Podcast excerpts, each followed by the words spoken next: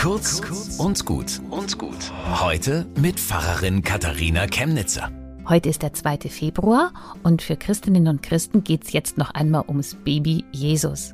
Die Bibel erzählt, dass Maria und Josef ihr Kind 40 Tage nach der Geburt in den Tempel bringen.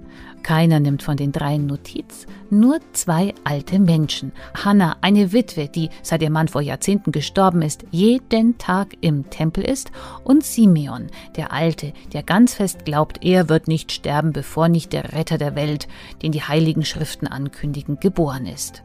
Und diese zwei Alten sehen das Jesuskind und für sie wird in dem Moment Weihnachten. Ein Licht geht auf in diesem Kind, eine Hoffnung für alle Menschen, die im Dunkeln sind. Jetzt kann ich im Frieden sterben, sagt Simeon, meine Augen haben den Heiland gesehen. Und mich berührt das. Dieser Mann will nichts für sich. Er hat sein Leben ja gelebt, aber er will Hoffnung für die Welt, für die, die jetzt sind und für die, die kommen. Vorher will er nicht sterben. Und wie viel Menschenliebe steckt da drin. Und ich möchte mir vorstellen, dass es seitdem immer alte Menschen gibt, die vor allem für die kommende Generation Segen, Heil und Leben wollen und die Hoffnung für die Zukunft nicht aufgeben. Bis zum nächsten Mal.